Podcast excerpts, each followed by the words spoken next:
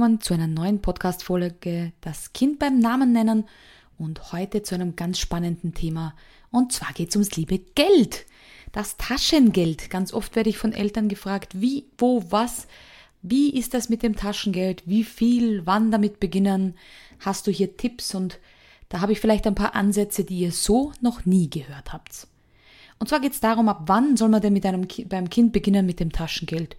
Und es gibt so allgemeine Richtlinien mit dem Eintritt in die Schule. Mit circa sechs, sieben Jahren soll man dem Kind regelmäßig Taschengeld geben und hier vor allem dem Kind wöchentlich, weil das Kind ja noch gar nicht imstande ist, vorausdenkend zu sparen. Und hier ist die Rede zum Beispiel von 50 Cent bis einem Euro pro Woche. Ähm, andere Tabellen gibt's, wo man sagt, ein Euro pro Lebensjahr pro Monat. Das bedeutet, wenn das Kind sechs Jahre alt ist, 6 Euro pro Monat, das dann eben aufgeteilt auf die Wochen. Und jetzt ist natürlich die Frage, was soll sich denn das Kind mit seinem Taschengeld kaufen können? Und ich glaube, da ist dieser Gedanke ganz wichtig. Was soll denn das Kind mit dem Taschengeld anfangen? Wenn man sich heutzutage anschaut, was so ein Spiel kostet, und da geht man in das nächste Spielzeuggeschäft und sucht sich irgendein Brettspiel aus, dann kostet es schnell mal 20 Euro. Jetzt kann man sich vorstellen, dass dieses Kind vielleicht sagt, oh, ich hätte gerne Lotti Carotti. Vielleicht kennt ihr das Spiel. Das kostet circa 20 Euro. Und das Kind möchte es das unbedingt haben. Naja, bei 6 Euro muss das Kind schon über drei Monate Geld sparen, um sich das Spiel Lotti Carotti zu kaufen. Das kann man jetzt sagen, na gut, dann hat das Kind wenigstens wirklich dieses Spiel haben wollen und hat sich es auch wirklich beiseite gelegt. Ja, aber beim nächsten Spiel oder bei der nächsten Ausgabe, meine Tochter liebt zum Beispiel so Squishmallows, weiß nicht, ob ihr das kennt, das sind so Stofftiere, die man so knutschen, knautschen kann.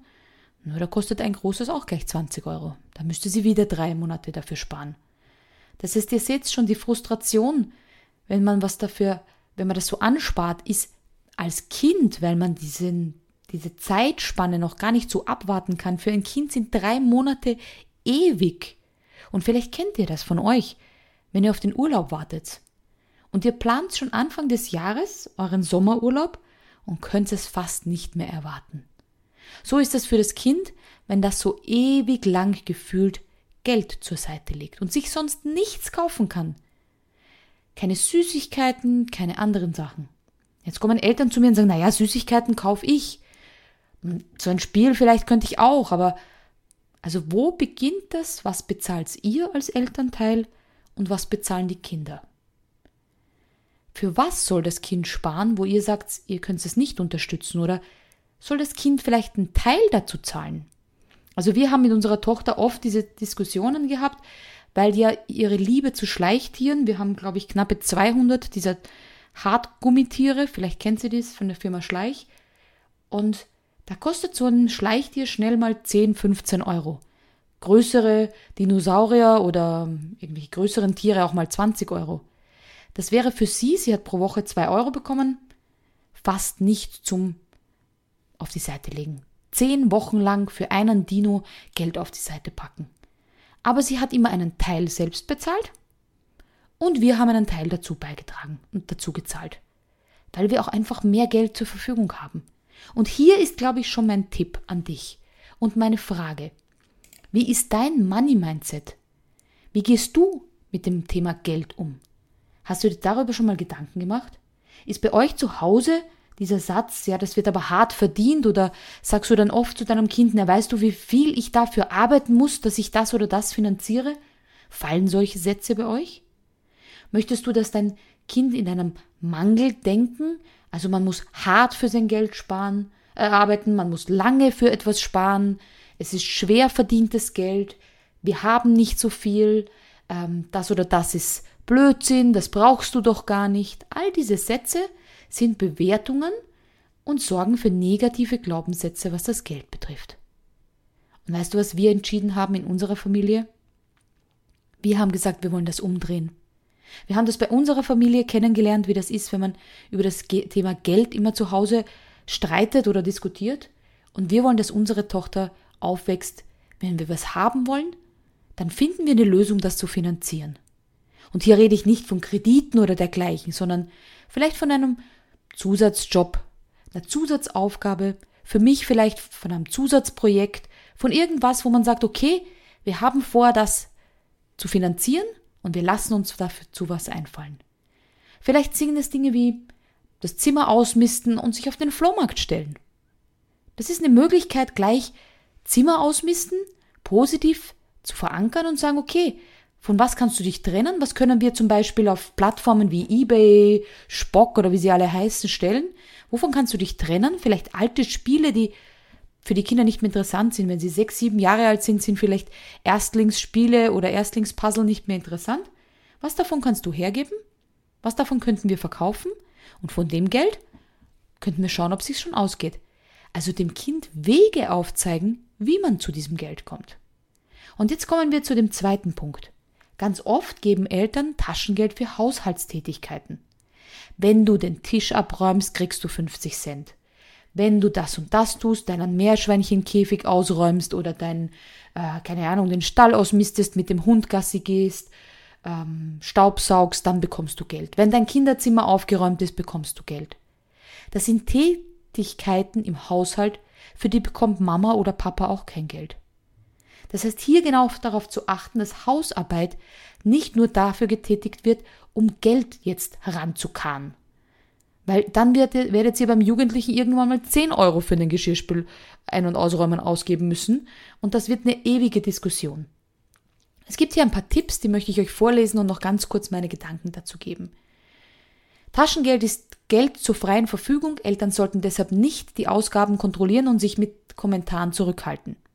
Da bin ich nicht ganz der Meinung, weil wir Eltern natürlich wissen, ob Dinge zum Beispiel schnell kaputt gehen. Wenn ein Kind mit voller Liebe sich äh, Wasserbomben kauft und ihr dann einfach sagt, du mein lieber Schnucki, das ist gleich wieder kaputt. Ähm, vielleicht suchst du dir was anderes aus, mit dem du länger Freude hast. Oder das Kind möchte sich irgendein Spiel kaufen und ihr sagt, hey, das haben wir schon zu Hause oder das hat doch dein Freund, box doch von ihm aus, weil ihr wisst, es ist nicht lange interessant. Also so ein bisschen kann man schon sein Feedback geben, aber prinzipiell, wenn die Kinder dann sagen, das möchte ich unbedingt, dann ist ihr Geld ihr Geld, das stimmt. Dann steht hier, Taschengeld ist kein Erziehungsmittel, es sollte deshalb weder zur Belohnung noch zur Bestrafung eingesetzt werden und das kann ich nur unterschreiben. Hier bitte nicht als Belohnung, ähm, da würde auch das Zeugnisgeld dazu zählen, weil du brav in der Schule warst. Tatsächlich hat meine Schwiegermutter meiner Tochter nur für sehr gut, also für, das, für den Einser äh, Geld gegeben und die hart gekämpften Gut, die sie hatte, die Zweier in Mathematik, die haben keine Belohnung erhalten. Das heißt, gerade das, wo meine Tochter wirklich gekämpft hat und fleißig geübt hat und wirklich dahinter war und ich richtig stolz war, dass sie ein Gut bekommen hat, das hat gar keine Belohnung bekommen, nicht mal Beachtung. Und nur das sehr gut im Sportunterricht oder im Zeichnen, das hat Geld gebracht. Also ihr seht's schon, das stimmt manchmal einfach nicht. Manchmal ist es für was, wo man vielleicht nicht der Beste war, aber wahnsinnig gut dafür trainiert hat oder wahnsinnig lange sich bemüht hat, wofür man eigentlich eine Belohnung kriegen könnte. Und da ist ein Lob angebracht, ähm, ein Ich bin stolz auf dich, mehr wert als fünf Euro. Dann natürlich auch eine gemeinsame Linie finden, wenn die Eltern getrennt sind. Niemals Taschengeld dazu nutzen, zu sagen, ja, aber bei Papa bekomme ich mehr und bei Mama bekomme ich weniger oder umgekehrt. Und dann natürlich, wie ich es gerade gesagt habe, regelmäßige Mithilfe im Haushalt gehört zu einem funktionierenden Familienleben dazu und sollte nicht extra bezahlt werden. Aber kleine Extra-Jobs können natürlich belohnt sein. Vielleicht ist es, wenn die Nachbarin auf Urlaub ist und das Kind geht regelmäßig drüber, um die Katze zu füttern oder das Katzenklo zu reinigen und macht das ganz brav und vielleicht mit ein bisschen Unterstützung von den Eltern, aber dafür brav sieben Tage lang, dann darf es auch ein kleines Taschengeld geben. Eine zusätzliche Finanzspritze. Genauso wie zum Geburtstag, zu Weihnachten oder dergleichen. Also überlegt's gerne, wie geht ihr mit dem Thema Geld um? Wann spielt bei euch das Geld eine Rolle? Was darf sich das Kind kaufen? Was muss sich das Kind vielleicht kaufen? Gerade bei Teenagern ist das dann oft die Frage, Klamotten, werden die von den Eltern bezahlt oder nicht? Kinobesuche, Diskothekenbesuche und all das. Sprecht es am besten gemeinsam ab.